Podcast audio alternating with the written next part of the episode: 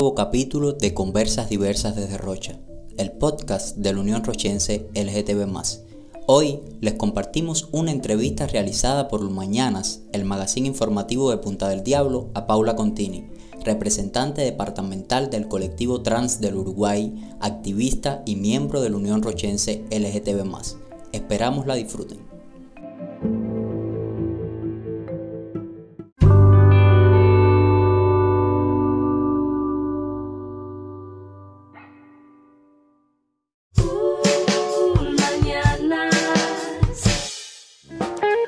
Seguimos en Ulmanianas por Radio Ulma y como habíamos anunciado al principio del programa, hoy inauguramos este ciclo de entrevistas por Junio del Orgullo y por eso ya estamos en comunicación con Paula Contini, nuestra vecina. Muy buen día, Pau. Muchas gracias por atendernos.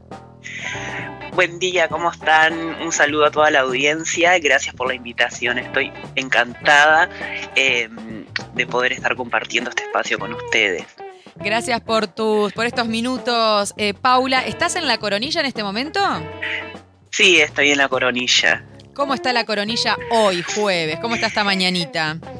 Una mañana fría de otoño, pero divina, con un sol espectacular.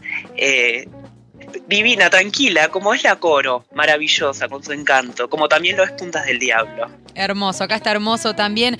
Paula, bueno, hablábamos un poquito al principio del programa eh, respecto a tu activismo eh, aquí en nuestro país, y no solamente aquí, sino también fuera, tu representación fuera, ¿sí? Y queríamos inaugurar eh, con tus palabras este ciclo de entrevistas por Junio del Orgullo para visibilizar y qué es lo que ocurre, visibilizar y también ver las problemáticas y el laburo que se viene haciendo en nuestro país con el colectivo trans, por ejemplo, en este caso. Sabemos que sos re amiga de Colette, que es amiga nuestra también, que la queremos un montón y seguro está ahí prendida escuchando. Pau. Bueno, primero que nada, primero que nada, ¿qué significa LGBT más? ¿Qué significa LGBT más? lesbianas, gays, bisexuales y transexuales. Esa es la, es la sigla eh, que bueno, que también se ha ido con los años eh, ampliando y creo que va a llegar un momento que, van a ser tantas, tantas letras que no nos va a dar para poner eh, realmente las etiquetas son necesarias, pero eh, yo te diría que, primero somos personas y, seres humanos y después empieza toda esta calificación. Eso sería, esa sería la sigla. Eh, me gustaría compartir, eh, digamos, como para darle eh, inicio también a, esta entrevista, por qué se celebra en junio y por qué es el mes del orgullo a nivel mundial. Atentamente escuchamos, Pau, contanos. Bueno, los, los voy a invitar a hacer como un viaje en el tiempo. En el año 1969, un 28 de junio, en Nueva York, ocurrieron los famosos em, y conocidos para algunos, para otros no, disturbios de Stonewall. ¿Qué sucedía entonces en Nueva York? Primero que ser gay, lesbiana eh, o trans en esa época era ilegal. Entonces existían diferentes eh, bares y pubs clandestinos, no, no pubs como los que conocemos hoy, eh, así abiertos a, todos, con todos los bombos y luces y, música, no, eran como lugares eh, escondidos en, en callejuelas, en fin. Todos esos lugares estaban controlados por la mafia. Entonces, la policía, cuando descubría un lugar de encuentro, eh, de encuentros, de, encuentros de, personas gays, eh, trans, eh, drag queens, o sea, todo lo, que te puedas imaginar relacionado con la diversidad, hacían redadas, llevaban a todo el mundo preso, les pegaban, los maltrataban y después los soltaban cuando querían. Eso sucedió durante toda la década de, de los 60 hasta que una noche de un 28 de junio eh, en el Stonewall viene la policía a hacer una redada más de esa, pero las personas que estaban en ese lugar se rebelaron. Entonces ahí eh, las primeros que, primeros que salieron a luchar, a, pelear con la policía fue Marsha Johnson y Silvia Rivera, que eran dos chicas trans.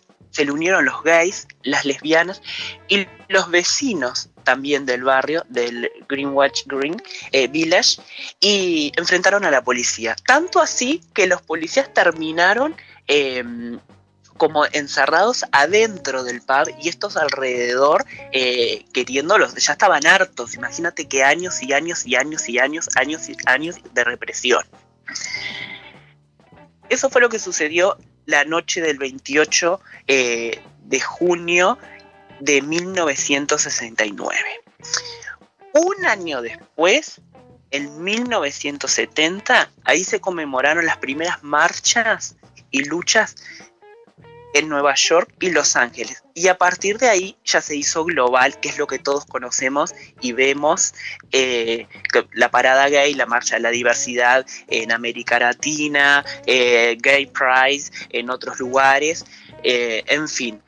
Pero paralelo a esto, hay una historia muy linda que em, para los que miraron la, película El Mago de Oz, eh, con la actriz Judy Garland, la mamá de Liza Minnelli, eh, el 27 de junio de ese mismo año, Judy Garland muere. Y en la, en la película ella canta una música fabulosa eh, que se llama Over the Rainbow, más allá del arco iris, eh, que habla sobre la lucha y la superación a pesar de las adversidades.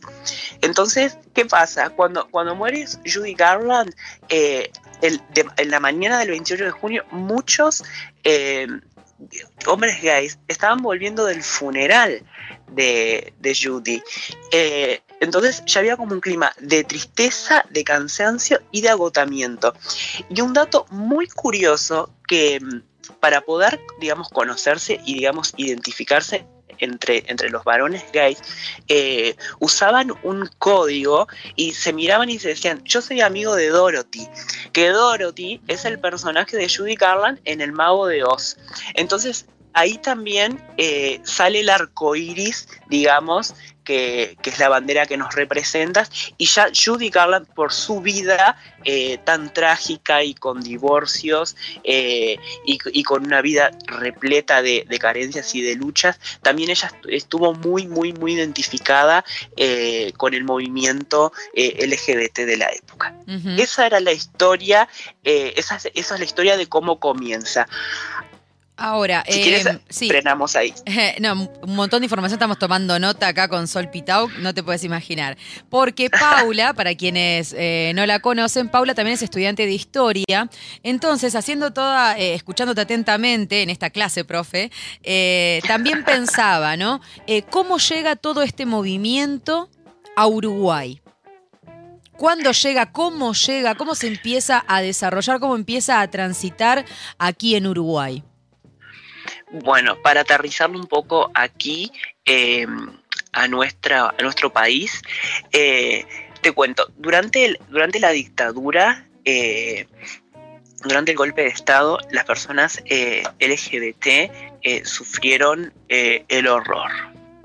El horror en, en todo lo que te puedas imaginar. Las personas trans que salían a trabajar a la calle iban eh, las agarraban, las metían presas, las violaban, las mataban, obviamente, las torturaban, hacían lo que querían y de repente las largaban, ¿viste? A los tres, a los cuatro días, o las dejaban tiradas desnudas en el faro de Punta Carretas, volvían. Terminado la dictadura, en el gobierno cuando vuelve la democracia a Uruguay, en el gobierno de Sanguinetti todavía seguían existiendo racias. Todavía nos seguían persiguiendo en este país, que no es un dato menor. Con la democracia de nuevo en Uruguay, seguíamos siendo víctimas de la violencia sistemática, opresora y machista que había en ese momento y que sigue habiendo a un, poco menos porque todo ha avanzado, pero está. Y el primer antecedente fue la concentración el, un 28 de junio del año 92 en la Plaza Libertad que también obviamente que esto está todo relacionado eh, con el con el 28 de junio del 69 que yo te hablaba ahora de los disturbios, ¿no? Después la fecha, con el correr de los años, se fue corriendo más a septiembre por, cuestiones eh, climáticas, inclusive, porque en Estados Unidos es verano eh, y aquí es un invierno horrible, imagínate, el 28 de junio, marchar, terrible. Bien. Hola. Hola, ah, sí, ah, perdón, perdón, pensé que se había cortado. Bien, entonces, em, llega aquí el movimiento a nuestro país. Y respecto a eh, tus conocimientos por ser parte también de la red latinoamericana trans, eh, Pau, ¿cómo está Uruguay o cómo ha evolucionado, o si ha evolucionado, y cómo estamos hoy eh, a nivel país respecto al colectivo, respecto al movimiento? Bien, eh, bueno, eh, Uruguay eh, se ha convertido a lo largo de los años en, un faro de luz, lo que tiene que ver con derechos a nivel latinoamericano. Tenemos un marco legal realmente que es sumamente inclusivo, o sea, nos podemos casar, podemos adoptar. existe la ley de protección al trabajo sexual también.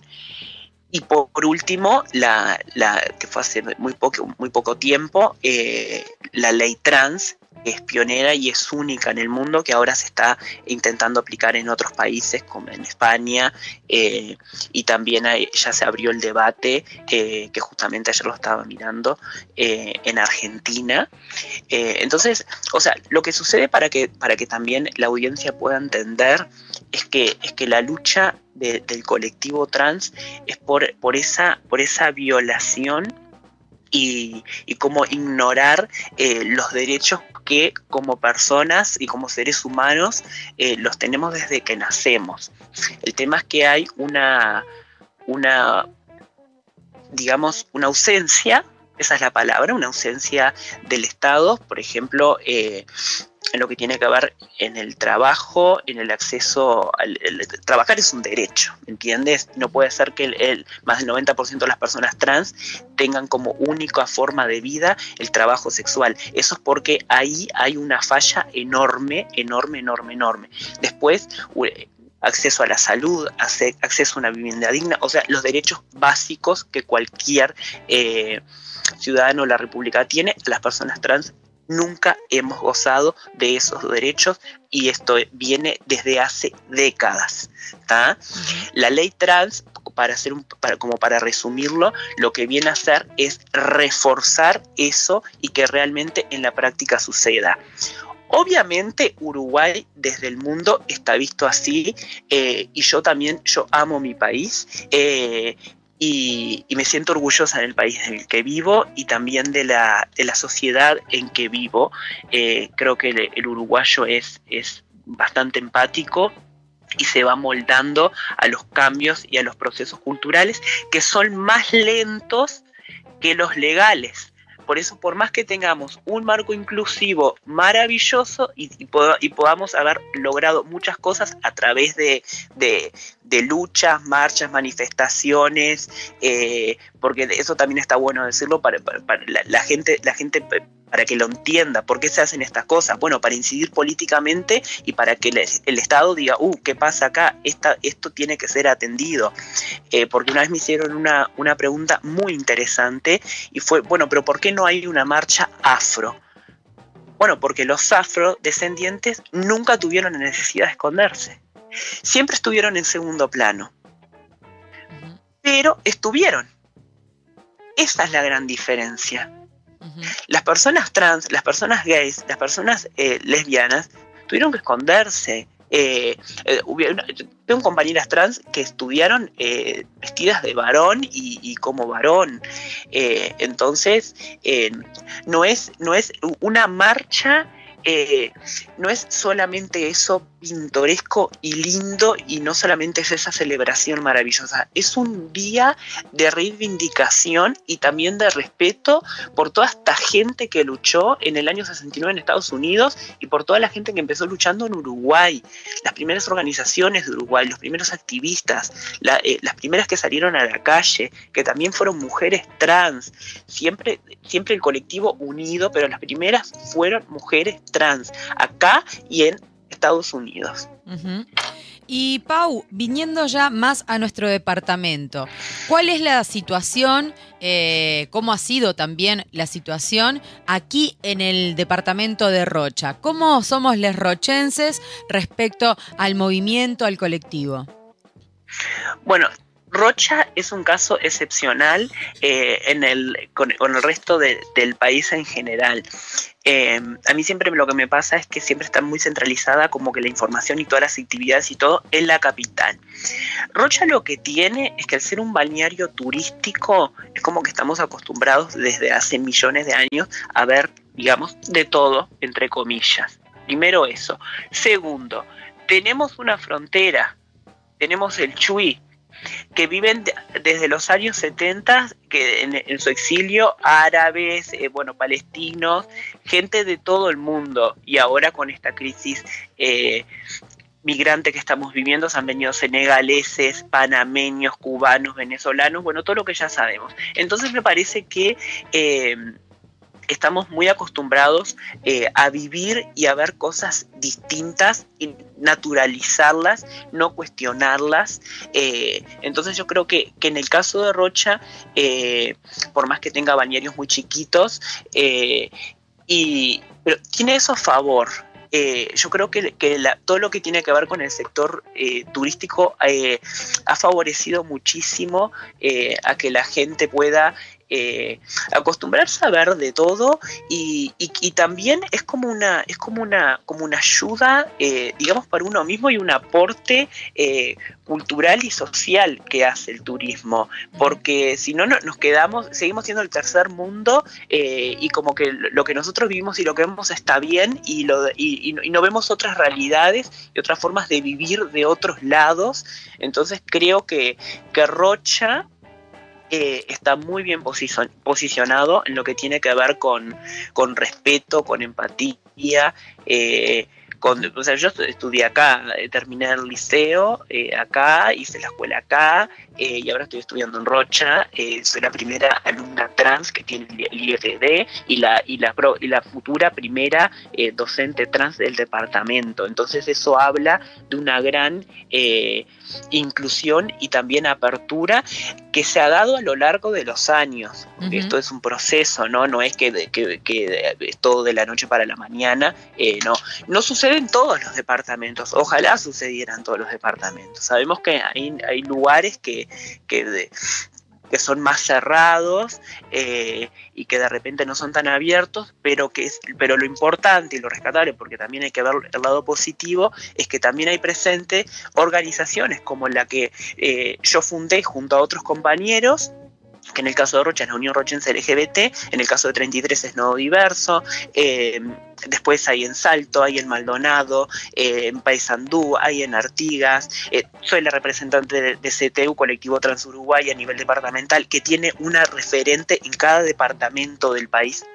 Entonces, lo interesante también del, activismo en el interior del país es que todos esos espacios o, muchas actividades, ahora no podemos hacer nada por esta pandemia, eh, que siempre se hicieron en la capital, se han ido como, como abriendo y se hacen a lo largo y ancho del territorio. Se hacen marchas en el interior del país. La, marcha de, las piedras, la marcha de Santa Lucía es fabulosa, la marcha en Rivera es divina. Eh, acá en Rocha eh, se hizo una marcha pequeña, pero se hizo en, hace dos años y mm, lo importante es también es que la diversidad esté presente eh, pero no esté presente desde, desde en un lugar de, desde la imposición. No, que esté presente porque nosotros estamos de acá, yo soy rochense, yo nací, me crié acá eh, y soy una, una, referente, entonces dicen nadie profeta en su tierra, yo soy profeta en mi tierra, a mí me han respetado siempre. No es la realidad de todas y todos y todes, eh, eso hay que dejarlo claro. Mi realidad no es la realidad del resto del colectivo, ya lo sabemos. Pero bueno, para eso trabajamos, para también intentar integrar al, resto de las compañeras eh, y, para que puedan tener una, una, calidad de vida mejor y, que tampoco siga existiendo ese exilio que es lo que sucede del interior a Montevideo para poder desarrollar su identidad de género, porque eso es lo que pasa. La primera expulsión que, sufre una persona trans en la vida es la, es la expulsión de la familia. La segunda es la del trabajo eh, y después de todo lo que te puedas imaginar. Entonces, que no haya esa necesidad, porque a veces pasa que en el colectivo general la gente piensa, eh, bueno, se, visten de nena y, por eso se quieren ir. No, las que exiliamos a las grandes ciudades, a otros países, es porque queremos desarrollar nuestra identidad de género tranquilas y tener eh, las mismas oportunidades que tienen todos. Y que tú en un, en un balneario, eh, acá en Rocha, realmente no se puede hacer porque no tienes acceso a muchísimas cosas que necesitas. Paula, y hablando de eh, la Unión Rochense, eh, que la mencionabas allí, eh, quería preguntarte en qué consiste el proyecto Nadie es Ilegal. Bueno, el proyecto Nadie es Ilegal realmente es un proyecto maravilloso. es un terreno nuevo que estamos trabajando. Es sobre migrantes. primero consiste en un trabajo que ya lo estamos realizando, que es un, es un trabajo de, campo, es un, digamos, un mapeo de ver cuál es la situación de, los migrantes en la zona eh, y hilando fino de migrantes LGBT. ¿ah? Eh, porque también eso es otra cosa, no podemos olvidar que Brasil es el país que más mata LGBT en el mundo por día. Por lo general, la gente piensa que no es así porque Brasil está asociado eh, a la alegría eh, y como es la meca del carnaval, es como que está todo bien, está todo liberado y es el país que más mata eh, y más en, estos momentos con, con el presidente que tienen.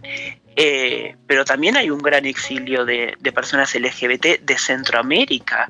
En Centroamérica es terrible lo que, lo que sucede en Honduras, en, en Nicaragua, hay hay eh, como grupos, como si fueran eh, las FARC, eh, que cazan personas trans y las matan, pero no las matan que les peguen un tiro y las dejen tiradas, las pasan cosas horribles, o sea, que, no lo podría decir acá por este medio, crímenes de odio terribles, terribles, terribles, terribles, terribles, terribles, y donde, donde ni siquiera se plantean en una ley eh, de cambio de nombre, ¿me entiendes? Eh, que están realmente pasándola muy mal. En Uruguay, la expectativa de vida de una mujer trans sigue siendo 37 años por diferentes factores, que eso también es una, es una lucha eh, que seguimos teniendo y por diferentes factores, ¿no? no solamente por el trabajo sexual, o sea, el trabajo sexual, el trabajo sexual todo lo, que tiene ese mundo y ese universo, la exposición a la inseguridad, a las drogas y a todo. Volviendo al proyecto de migrantes que me preguntabas, Nadie es Ilegal, que es espectacular, eh, estamos haciendo un trabajo de campo, eh, estamos haciendo como una especie de censo para ver qué es lo que tenemos en la zona y también cómo podemos ayudar. O sea, la finalidad del proyecto es ayudar. Em, de qué forma, por ejemplo, eh, podemos ayudar a una persona trans que llega a nuestro país y quiere cambiar sus documentos, eh, de qué forma podemos eh, insertar esa persona en el sistema educativo, de qué forma podemos insertar esa persona para que pueda ser independiente y pueda trabajar tratando de evitar el trabajo sexual. Eh, de qué forma podemos asesorar y brindarle ayuda psicológica también a esa persona. Tenemos eh, una alianza con OIM, Organización Internacional para Migrantes, eh, que hacen un trabajo fabuloso desde, hace 70 años y, y estamos en eso. Y ahora no podemos hacer ninguna actividad presencial por todo esto de la pandemia, pero yo soy la, tallerista de, la organización eh, y de otra más, que es la que coordino, eh, hace más de siete años que doy talleres de sexualidad en todo el país. Pau, podríamos hablar cuatro días con vos sin problema, pero quiero hacerte las últimas preguntas y que, y que entren porque la verdad hay un montón de información que seguro se va a repetir esta entrevista. Pero quería preguntarte, Paula, eh, aquí en Rocha, eh, ¿cuál es la situación con respecto al sistema de salud?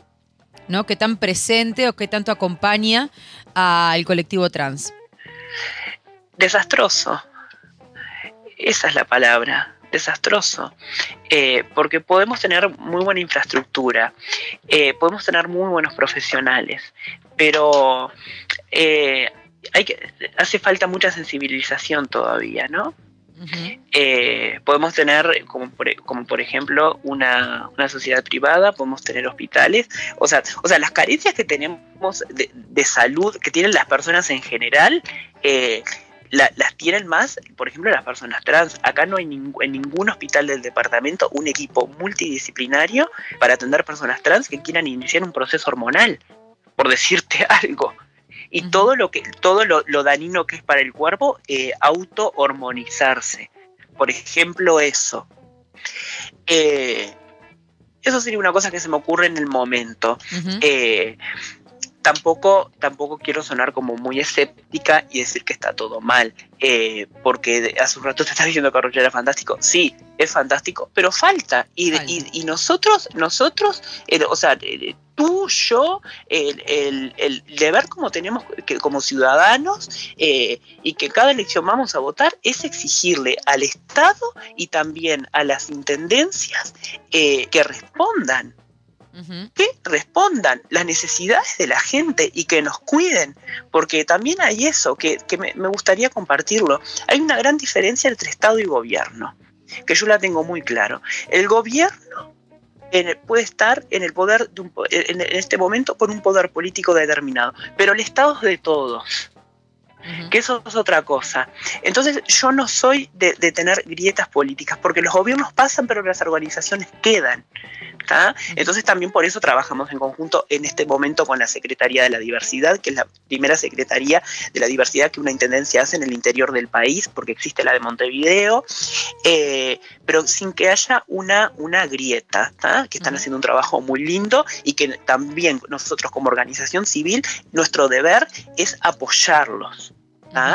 Eh, esto es como que se formalizó ahora. Desde hace, la gestión anterior ya se venían haciendo muchísimas actividades, eh, también acompañando a la diversidad. No es que esto empezó ahora. Pau, y por último, eh, ¿existen transfeminicidios en Uruguay? Sí, sí, y sin resolver, sin resolver, sin resolver. Ahora con todo esto de la pandemia que las chicas no, pueden salir a trabajar, eh, eh, bueno, pero eh, no, con esa, con esa violencia y con esa, y con esa locura que yo te comentaba anteriormente como en Brasil o en Centroamérica, pero hay cosas puntuales de cada dos meses, tres meses, eh, mataron a una en Boulevard, salen en las noticias, mataron a una en el Prado, o sea, estoy diciendo los puntos de, trabajo sexual, ¿no?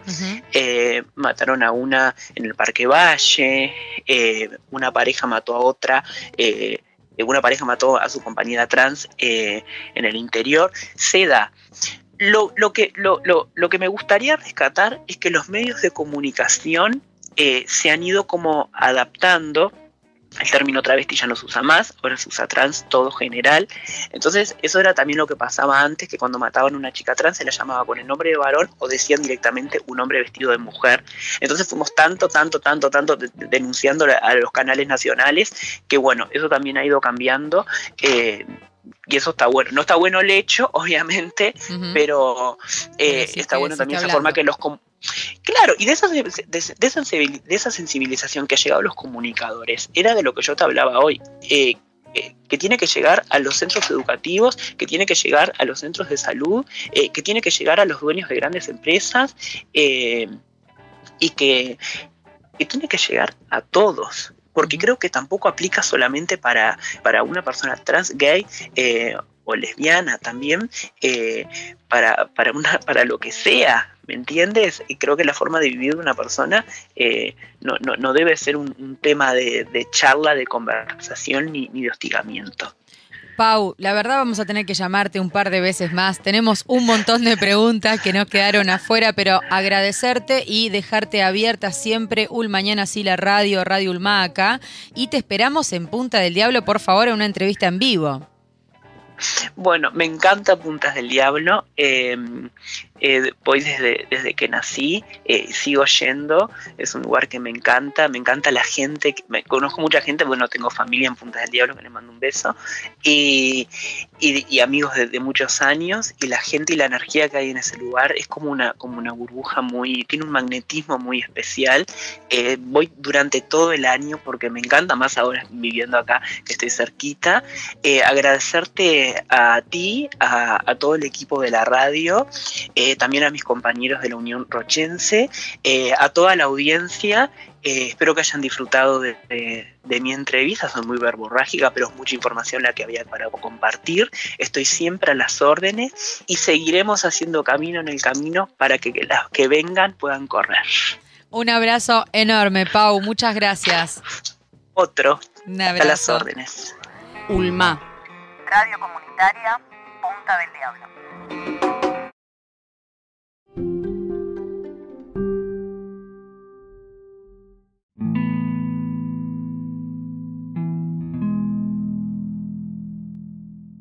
Gracias por acompañarnos y hasta un nuevo capítulo de Conversas Diversas desde Rocha, el podcast de la Unión Rochense LGTB.